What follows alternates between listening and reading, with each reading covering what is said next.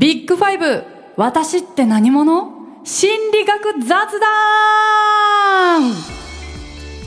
人間の性格はたった5つのファクターから構成される。今世界的に注目を集める心理尺度ビッグファイブ。この番組ではビッグファイブ心理学の先生と人間について深く考えまくるボーカリストがお届けする私って何者かを知るための心理学雑談番組です。一番身近にいるのに意外と知らない私はもちろん周りの友人知人上司など他人のことまで分かっちゃう。この雑談を通して私を知って私がちょっと好きになればという思いでお送りしていきます。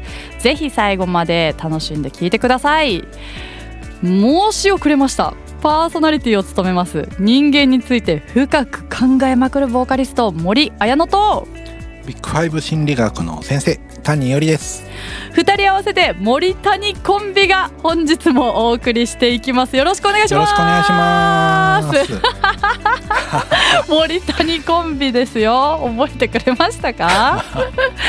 もう今回ね回目ですもんね。そうですよね。はい。これまでの全7回のエピソードではそもそもビッグファイブって何という基礎的なお話をしてきました、うん、ビッグファイブとは人の個性を表す5つの物差しでこの物差しによって自分が何者かっていうのを知ることでその後の生き方が少し楽になったらいいなみたいな、うん、話をしてきましたね、えー、例えば人間関係だったりとか進路選択のなどで迷ったり悩んだりしたこと誰しもあったりするんじゃないですか？リスナーの方でもね。私もねめちゃめちゃにあります。えー、悩んでばかりですよ。そんな時にこの物差しがあれば私ってこういうタイプだからきっとこれがいいよね。うんこうしようみたいに、えー、何か決断する後押しになるんじゃないかなと思います。この辺り、えー、詳しくはぜひ過去エピソードを聞いてみてほしいのですが今回からはこのビッグファイブの物差しで世の中のさまざまな悩みに向き合っていこうと思います、えー、リスナーの皆さんに一つ質問です。あなたは今までこう思った経験はありますか？私この仕事向いてないのかもな。あの人は自分のやりたい仕事をしていて楽しそうでいいな。就職活動したいけど自分は何がしたいんだろう。今の仕事してなかったら何の仕事してるのかな？ありますか？考えたことありますか？いろんな人を今想像して喋りましたけど。もし一つでもね心当たりがある方がいたら私は言いたい。おめでとうございます！まさにそんなあなたのためにこのポッドキャスト番組をお送りしているんです。そう本日からお送りするのは職業別ビッグファイブ診断。働いている人の心理傾向や特徴やその職業に向いている向いてない人などなど職業ごとにね先生と一緒に診断していこうと思います。えー、職の数だけビッグファイブあり。ということで早速やっていきたいと思います。今日診断する職業は営業職です。ビッグファイブ。私って何者？早速営業職についてビッグファイブ診断といきたいところなのですが、えー、谷先生そもそもこのビッグファイブ診断から職業について分析することってできるんですよね？できるんですかね？できないともうこの番組終了ですね、ね、ここで終わっちゃいますね。あの前回のエピソードでね、はい、ちょっとあの出てきたじゃないですか。うん、この前回神経症傾向についてだったんですけど、神経症傾向高い人は、ね、あのこういう職業の人が多いんじゃないかとか低い人はこういう職業の人が多いんじゃないかみたいな、まあそこからあの職業について深掘りしていきましょうよっていうね感じで今回のエピソード、えー、始まったわけなんですけど、えー、よかった。もういろんな職業についてここから分析していくわけですね。そうですね。はい。楽しみですただまあいくつかねちょっと注意事項的な話はありまして、はい。はい。ある職種の人を集めるとですね、うん。まあその職種の人たちの外交性の平均値が一般人よりも結構高いといったことはあります。はい。つまりまあその職種の人はうんうん。外交性高い人が向いてるんじゃないかなとね、思われるわけですね。うんうん。でもまあ可能性としては3つぐらいありまして、うん多分一つは進路選択で、うんうん。自分が向いてると思うからその仕事についてるからそうなるんだろうと。外交的な人が自分は喋るの得意で好きだから営業職に向いてると思って志望するとうん。営業職に外交的な人が集まっちゃうっていうケースがありますね。なるほど、あともう一個はですねやっぱ就職試験とか選抜が行われるわけですね。営業職の採用担当者がですね外交的な人をですね選抜して選んでるから営業職は外交性高い人だらけになってるのかもしれないですねなる。ほど、同じくやっぱり人事の人が配置とかしますので、うんうんうん。この外交性高い人を、まあ、営業に、えーまあ、配置しようみたいなことをするから集まってるのかもしれないですよね。まあなるほど。そうやって分析してみると、まあ、そういう理由もあるかもっていうことをねね。最初にちょっとはいお伝えしておくってこそういうこととです。ね。あともう一つがですね、まあ職業適性は性格だけではやっぱり決まりませんよね。うんうんうん例えばスポーツの世界では心技体なんかよく言われるんですけれども、まあ心も大事ではあるんですけれども、うん。やっぱりスポーツ選手になりたいんだったら身体能力とか技術がないとそもそもダメですので、うんそうですよね、はい、性格だけでね 決めちゃダメよっていうのはね言っとかないとこの性ダメですよね。格だから俺スポーツ選手になるっつってなれるもんじゃないですそういうもんじゃない。ちょっとルフィみたいに海賊王になるって言ってなれるかどうかはわからないそうそうそう。あー面白い。なるほど。まあそんなちょっとね一応注意事項もありつつ、はい。今回のねこの営業職。うんについてなんですけど、まあ、営業職って言ってもさまざまな仕事がねあるとは思うんですけど今回は人に接して商品だったりサービスを提供する仕事っていう定義でこの営業職ということをね進めさせていただきたいと思います。まあ、例えば飲食店の店員さん接客業の方とか大きな会社でプレゼンをするザ・ビジネスマンみたいな方もこの営業職に該当するかなと思うのですが、まあ、さっき谷先生もおっしゃいましたけど営業職でやっぱり働いている方のイメージは、まあ、やっぱり外交性がうん高い人が向いてるんじゃないかなって私も思ってます。そうですね。うんうんうんそうですよね、はいただまあ中には外交性が低くても営業職やってる人も絶対いますよね。はい、いますね。あくまで平均で見るとっていう話ですから、うん高い人も低い人も中にはいますね。はいそうですよねあの私も過去に学生時代とかあのー飲食店でバイトとかしてたので、あの一応、まあ、声は大きいので 声は大きいのであの元気系の居酒屋だったんではい。「いらっしゃいませ!」みたいなめっちゃ声通りそう。「お待たせしました生中です!」みたいなあのそういう意味では向いてるんですけど、はい。私はあの気にしいうん。うん神経症傾向が高くて気にしいなので、あのお客さんにちょっとなんかクレームとか言 われるともうすぐえこうもうもう嫌だもう嫌だって なっちゃうので、はい。なんか向いてんだか向いてないんだかって思ってました。その接客、今結構答えに近いことを言ってしまったんですけれどもか？やっぱり外交性高い人は、うん。まあ一般的には営業職、はい、えー向いてるというか高い人が多いですね、うんうんうん。そして神経症傾向はうん。低い人の方が、まあ、営業職については多いかなむという、ね、向いてる、はい。低い人のが向いてる？低い人のが向いてるということですね。そうなんだ。へえでも高い人で気気が利くとかうん。気が回る、例えば人に接客して気が回るって意味では神経症傾向高いのも大事な気もするじゃないですかそうですね。難しいですねここは難しいですねうん。ですから最初の、まあ、全体を見て平均を見たらそうだよということは言えるんですけれども、っていう話にちょっとは戻ってきちゃうんですね。かはい、でもう一つあの言えることが営業職って一言で言うんですけれども、うんうん。うん実は全然違うわけですよね。うん。車を売っている営業職であったりですね。はいはい。とは何かシステムを売っている営業職みたいなものもあるわけですから、この辺りはあのやっぱり職種によって違うところもあるかなというふうには思います。そっか確かはい。うん。にすっごい元気で明るくて、はい。なんか商品を買いたくなるっていうパターンと、すごくなんか堅実で、はい。あの安心感があって、うん。あのこれを選ぼうってなんか思われたりとか、なんかいろんなパターンありますもんね。その商品によってとか。そうなんですよね。はあ、はあはあなるほどな。えー、じゃあまあやっぱり外交性っていうワードが一番影響してくるのかなって思うんですけど、はい。それ以外のなんかそのビッグファイブのあの5因子で、はい、この営業職になんか影響を与える因子で、まあ、さっき神経症傾向も出ましたけど、はい、なんかそういうエピソードとかあります？もう一個はですね、はい。勤勉性があんまり高くない傾向がありましてあんまりですねうん、真面目すぎると、うん。もしかしたらドロップアウトすることが多くなるのかなとかね。思うことはなんか思い当たるな。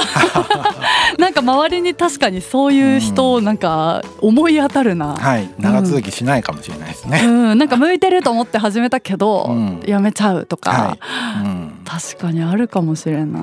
あんまり真面目すぎるとうん。面白くないとか、堅苦しくて大変だっていう話がうん。勤勉性の時にちょっと出てたと思うんですけれども、それに近いところがあるのかもしれませんね。おなんかうまいこと話し上手みたいなそうですねなんか適当なはい、ちょっとフットークが必要になるかもしれないです、ね。確かに確かに、あとね程よくやっぱ力を抜かないといけないこともあるんじゃないかなと推測します。なるほどなじゃあ例えば今うんこれから就職就活しようと思ってる学生の子とかでなんか、えー自分は人と話すのとかはね。すごい好きっていう人はやっぱり営業職には向いてるって考えていいんですよね。そうですね。つまり、はい、うんうんうんうんえーだけど私みたいに人と話すのとか人のことすごい好き関わるの好きだけど神経症傾向高いって人悩みますねそうですね。悩みますね。ちょっと悩みますねけどまあやってみてうん変わるってこともあるんですかねそうですねうん。やっぱりその神経症傾向の高さがその仕事をしていくときにネックになってくるかもしれないですよね。まあ、そこでですね、はいやはり何らかのスキルを身につけたりですね、うん上手にですね考え方の変え方みたいなものを身につけてですね克服しなきゃいけない課題になってくるかもしれないですね。ほど。でもそこでちょっとそういう一個壁に例えば、ん。まあ、ぶつかったとしても、はい。それで自分の特性が分かって、うん。特徴が分かってなんかちょっと乗り越えられたりとかうまい対処方法とかを見つけたら、うん。なんかまあ仕事からそういう得たなんか自分についての、まあ、分析が逆になんか日常生活の人間関係にもね役立っていったりもしそうですよね。はい、あーなるほどな外交性と、まあ、勤勉性と神経症傾向は今話に出てきましたけどそれ以外のあの開放性と協調性は営業職に何かなんか関わってきます？まああまりですね、うん。特徴的にはうん。結果は出てないように見えるんですけどね。へー。はい、そうなんですね、はい。やっぱりなんかそんなにあのー結果に関わってこないっていう因子もあるんですね。そうですね。はい、へえ、そっかそれもなんか面白いですね。そうですよね。へえ、うんじゃあ多分今後いろいろやっていく職種によってねここいつだけがこの因子だけがめっちゃ影響するみたいなのもあるかもしれないし全部がなんかあのね絡み合ってなんか特徴が出てくるみたいなのもあるかもしれないですね。うんへえなるほど。えーじゃあ今回のこの営業職ズバリこういう人がこういう特徴がある人が営業職向きだって言うとしたら先生どう答えてくれますか？はい。やはり全体的な傾向としては外交性が高くって、うん。えー神経症傾向が低くって、うん。まあ、ちょっと勤勉性が低いぐらいが向いてるんじゃないかなと、えー個人的には思います。はい、外交性が高くって神経症傾向が低くって勤勉性がひ低？くちょっと低い。ちょい低。く、はい。ちょい低。じゃあ私って営業職向きだと思いますか？どうですか？いやきっと森さんも営業できると思うんですよね。うんうんただやっぱりその神経症傾向が高いのがネックになるって言ってた通り そこがまあ弱点にね ご自覚されている通りになるかもしれないのでそこをどう乗り越えるのかが課題になってくるわけですよね。確かに。凄腕営業マンになるためには神経症傾向の高さの問題をどう乗り越えるのかが課題に。そっかそっか、うん。なるほどね。じゃあ今実際にあの営業職やってる方で、はい。すごいなんか気にしいでうわお客さんにこんなこと言われちゃった断られちゃったとかね。あのもう私みたいにこうやって神経症傾向高くてあの悩んでる方とかいると思うんですけど、まあ、それをうまく対処して乗り越えていくかもしくはなんか同じその職場でも営業職とサポートするそれをサポートする側とかあとジジムとかあの実際外にね、まあ、いわゆるなんか営業マンって外回りして仕事取ってくるみたいななんかイメージじゃないですか。じゃなくてそのじゃあ社内でコツコツ何かこなすみたいなもしかしたらその同じ会社内でももっと合ってるポジションがあるかもしれないですよね。そうですね。そうであとやっぱそういう人とあのなんていうんですか？営業マンでじゃあ外交性めっちゃ高くてコミュ力超高くて勤勉性ちょい低でみたいな人だけだと多分その会社潰れるじゃないですか。だからその裏にはコツコツと勤勉性高くあのコツコツ頑張ってくれる人がいて多分やっぱ成り立ってるんで、その一つの会社とかで組織でも多分そうだろうしあのもう社会が多分そうやって成り立ってる気がしますよね。はい。いやー営業職の皆さん聞いてますか？営業職のあなたですよ。どうですか？自分に照らし合わせてみてほしいなと思います。あちなみになんか営業マンっぽい営業マン向きみたいなあの著名人とかなんかアニメとか漫画のキャラとかそういう人もいるんですか先生？まあ、すごく元気で明るくって、うん。えーそして、まあ、くじけない心、漫画の主人公みたいですね。まあワンピースのルフィとかね強そうですよねくじけないな。くじけないし。くじけないな。やばいですよね。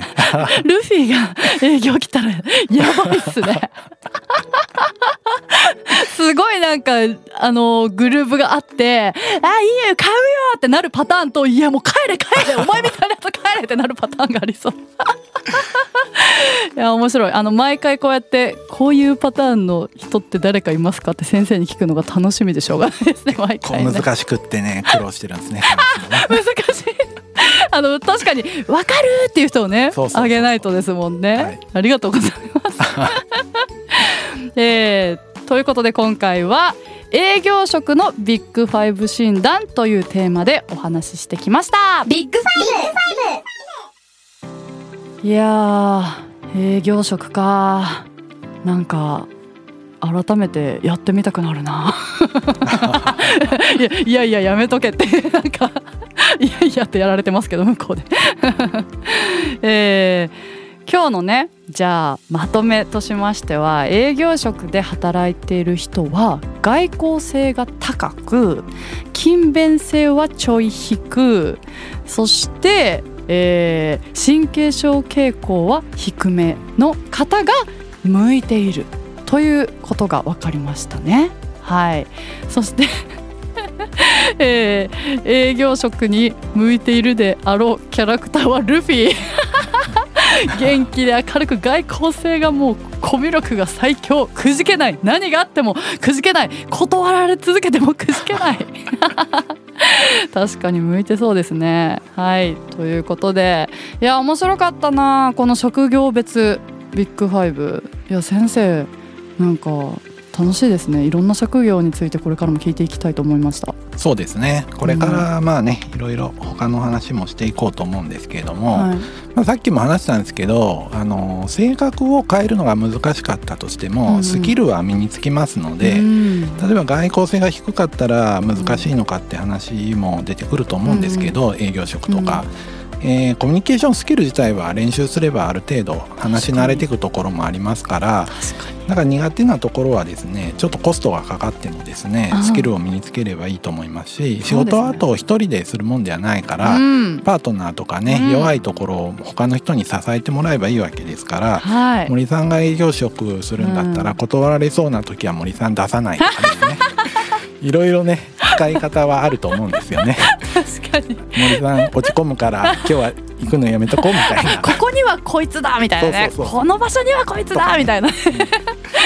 いやいい話が聞けました、はい、ありがとうございます、えー、というわけで次回は営業職の次に技術職のビッグファイブ診断を行っていこうと思います。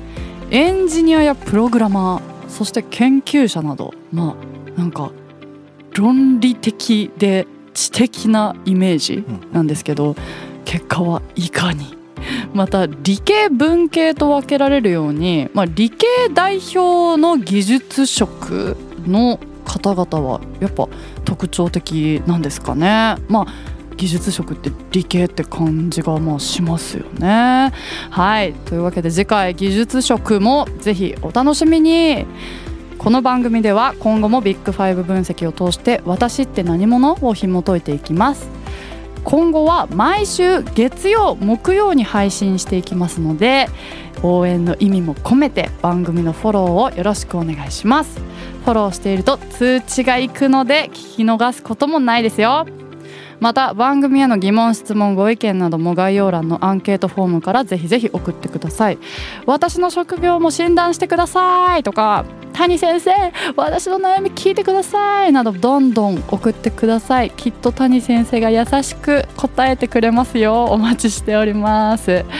そして同じく概要欄からビッグファイブ診断が無料で受けられますのでえまだ受けてない人いるの？いるかな？ここまで来てまだ受けてない人いたらもう今からでも遅くないですよ。ぜひ受けてみてください。あ今回もありがとうございました先生ありがとうございます。それではまた次回お会いしましょう。さようなら。さようなら。ビッグファイブ私って何者？心理学雑談では月額500円でサポーターを募集していますサポーターになっていただいた方には番組オリジナルステッカーをお送りして月1回の収録の一部を見学してもらいながら質問にも答えていこうと思います。詳しくはこのエピソードの概要欄からチェックしてください。あなたもこの番組の輪に入りませんか？たくさんのご参加お待ちしています。